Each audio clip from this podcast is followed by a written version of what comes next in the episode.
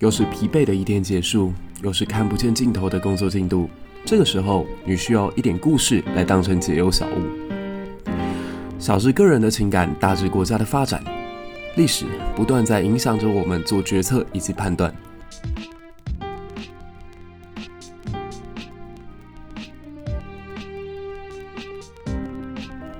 在这个充满问号的年代里，期待你我都可以成为自己理想当中的答案。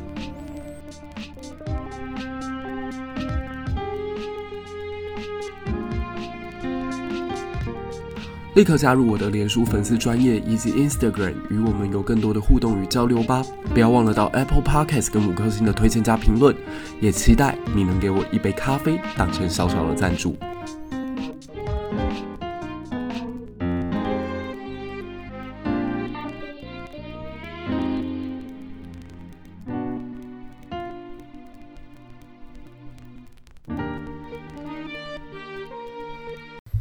你现在所收听的节目是由一粒百忧解与三民书局为你共同推荐过去三十年来历史书写类的经典大作《罗马人的故事》。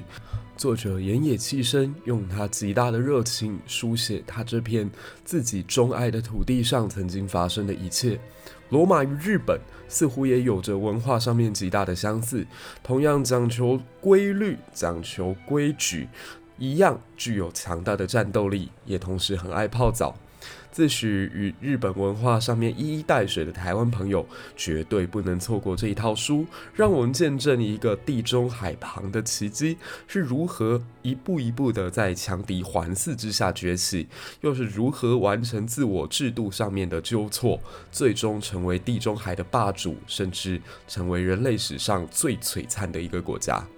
上一集我们提到了罗马的建国神话，也提到了他们对于神明信仰的态度。那罗马神明其实也与他们的人很像，有着非常大的实用性。举例而言，他们为了要化解夫妻之间的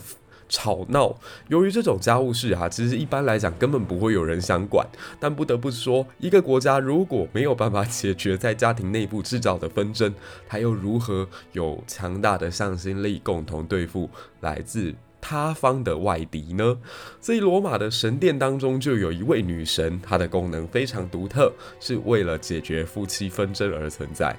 那一对夫妻，他们根据神庙当中的规矩，只能先一个人进到神殿当中，单独的向神明诉说自己的丈夫到底对自己做了什么，而自己又是怎么想的，自己现在希望对方怎么跟自己处理这个问题，而。在这个人讲完之后，另一个才可以进到神殿来。在无形当中，你会发现这个过程就是让夫妻可以找到第三者倾诉，以及超然跳出争吵的困扰当中，彼此倾听彼此心意的时刻。你必须得讲，罗马虽然有他的信仰，但往往也充满了他们理性的哲学在这里头。而与此同时呢，在整个大希腊世界里头争霸的几个强大国家，最重要的无非就是雅典。雅典呢，在上一集我们有提到，于多利安人入侵的时候，他们保留了自己的文化，也因为自己拥有良好的海港，因此足以发展在后来的海运事业。甚至他还超前了在北非的迦太基，成为环地中海地带经济最为发达繁荣的一个城市。那随着他的经济发达，他的人民也开始对于政治上面的改革有了自己的需求。这个时候，第一个提出雅典城民主改革的人叫做梭伦。但梭伦的改革，我想大家应该不会太喜欢，因为往往我们会把梭伦这一轮的改革与两个字牵涉在一起，叫做金权。他玩的政治，也就是金权政治。但你在批评梭伦之前，可以先详细的来理解何谓金与权呢？他当时的改革方式是：你想要参与罗马的公民政治可以，可你首先得必须有财产，财产则以土地作为最基本的单位。你的财产越多，你拥有的话语权越大，但你拥有的权力越大，责任也会更大。你必须得参军，你必须得服兵役，你必须得缴高额的税款，所以你才能成为一个合格的雅典公民。那这一套原本看似还行的运作模式，为什么最终会被取代掉呢？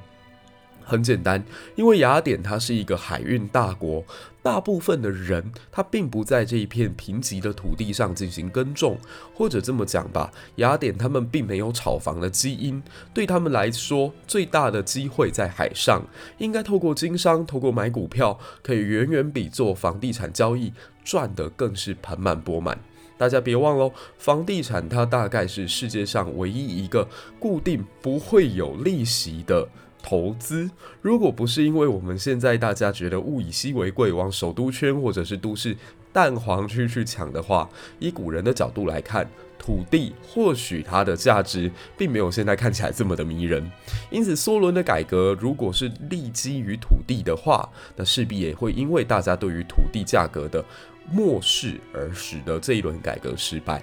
那梭伦改革不算完全成功之后呢？希腊雅典进入到一个所谓 tyrant 建主时代，有一位建主，他以自身的能量在整个雅典进行了二十年的独裁统治。但说来很讽刺的是，在一个国家动荡的时候，如果暂时能够得到一个英明的独裁者，他视作过渡政治的一个状态，不是永久要持续的情况之下，这个国家往往能够得到一些矛盾问题的缓解。有一个独裁者在，但他因为足够开明，因此还能够保持一个国家既定的工业、商业、经济的发展，不像某些国家已经走到了呃开明了，已经走向了经济开放了，却还要开历史倒车，那自然就不会得到好的结果。那这一轮的希腊进入建主时期，后来被谁终结呢？后来被克里斯提尼进行的改革终结掉了。亚里斯多德曾经说过，克里斯提尼是一个希望政体朝向更民主方向改革的人。那他的整个改变是从行政区域的划分开始。这个行政区域的划分啊，某种程度有点像是中国的户籍改革，也就是让政府更方便知道自己的税收来源有哪些人，知道如果真的发生战争的时候，我要动员的人们各自住在哪里。那为了要强化这一点啊，所以我们可以看到雅典公民的姓名，从以前是拿来彰显自己的世家大族地位，到克里斯提尼改革之后，是先加上自己父亲的名字，再加上自己居住地的名字，最后才是自己的名字，这样一个三重组合。所以我们就可以看到书中特别提到一个案例，说苏格拉底从此之后就会变成阿罗培凯区。苏普洛克尼克斯的儿子苏格拉底，那为什么要变得这么长呢？最重要的是，他在透过这个改革，取消了希腊雅典，或者说在人类文明原始阶段当中都或多或少存在的种姓社会。那同时，既然要强调公平的话，就必须要继续让它落实到位嘛。所以他就希望能够开放公民大会的权限，他准许凡是年满二十四、二十岁的这个雅典公民都有出席公民大会的权利，而且跟罗马的公民大会很不一样哦。雅典公民是一人有一票，公民大会是国家的最高机关。每年都会固定讨论战争啊、媾和啊、结盟啊，以及选举政府官员这些事情，可以说是落实了最早的直接民主。也必须讲，二十岁拥有公民权这样的一个概念，也来自于克里斯提尼的改革。值得一说的是，克里斯提尼其实非常的防范，在公民直接可以投票的状况之下，会不会选出独裁者这样的情形，所以他又想到了一个弥补措施。这个弥补措施也非常的有意思，它叫陶片流放制。说起来蛮无厘头的，陶片流放制，它的概念就是一个国家当中，只要有人他的名望过大，或者权力过大，或者已经站在某一个位置上太久，那公民势必都会有人在背后说他闲话。那陶片流放制就是发给每一个人一个小陶片，或者是贝壳。那你只要在这个贝壳上面写下你所讨厌的这个人，不用经过太繁复的法律程序，他就必须得离开雅典城，而且时间长达十年。书中就有记录一个非常可爱的小故事，说有一位叫做亚里斯底德的政治人物，实际上他在统治期间。他的执政效率非常的好，而且政绩斐然。殊不知，居然有一天，来自偏乡的一个男子拿出了陶片，交给了亚里斯底德斯，问他说：“诶，你知道亚里斯底德斯的名字怎么写吗？”然后亚里斯底德斯就说：“你要把这个人的名字放在陶片上，你是想把赶把他赶走吗？”那这个男子就说：“嗯，我告诉你哦，我连他的长相其实都没有看过，只是因为有到处都听到别人说他是个大人物，又有正义感，我听到好烦，所以我决定要把他赶出去。”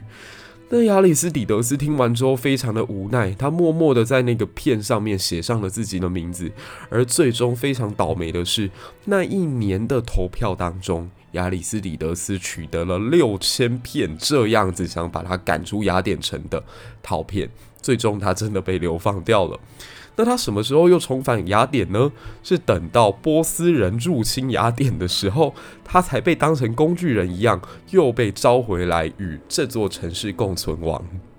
那听到这里，你一定会说：啊，那……成为雅典公民好像也没有什么好处啊，而且这个国家也太过无情冷酷了吧！居然只有在有事的时候才会把我找回来，没事的时候觉得我名气太大，还会用尽各种方法把我赶走。是的，这就是雅典当时的一个特殊情况。但雅典你要成为公民，条件却非常的严苛，哪怕是你已经把语言全部学熟，你在这里也有经商，也有生活的经验，只要你的父母双方有其中一个不是雅典公民，你就没有雅典人的公民权，所以你就可以看得出来，被视作雅典公民的人，他对邦国的忠诚，他对他的爱是非常浓郁。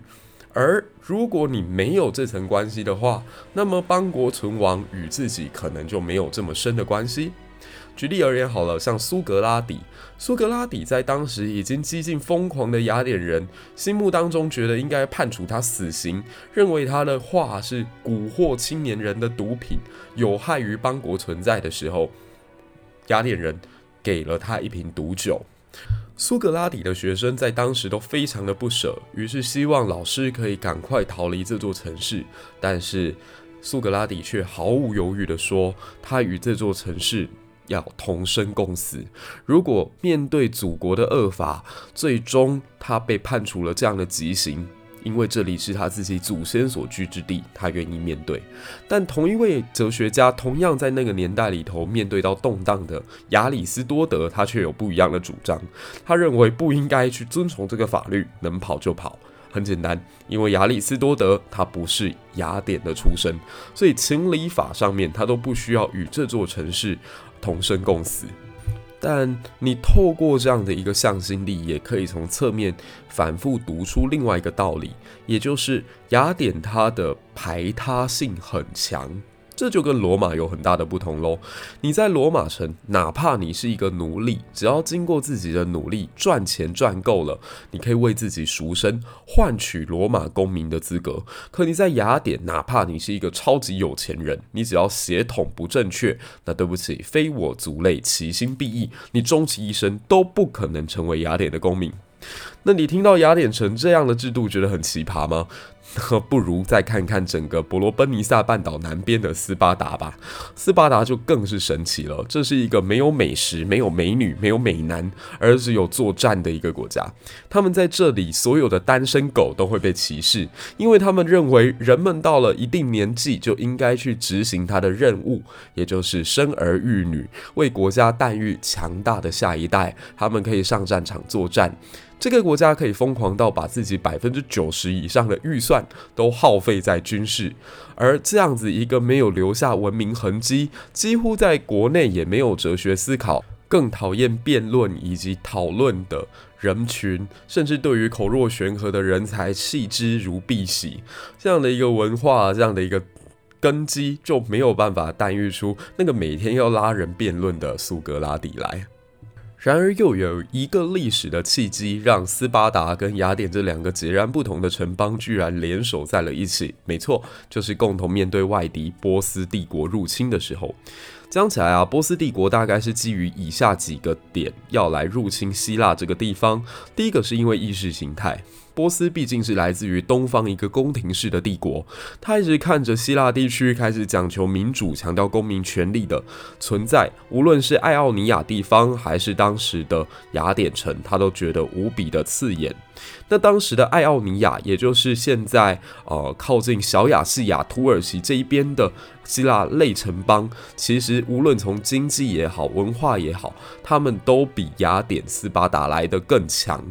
可是波斯在透过陆战过程当中，把爱奥尼亚地方完全摧枯拉朽的打败，所以让当时的希腊文化圈当中陷入了一种即将亡国灭种的恐惧。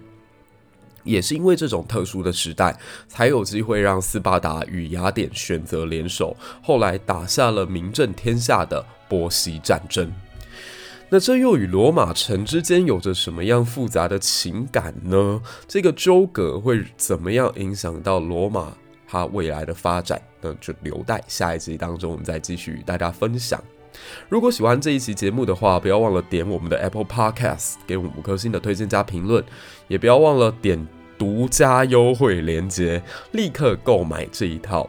非常迷人的罗马人的故事，一起来了解在整个环地中海地区上古时代究竟有着什么样神奇的故事。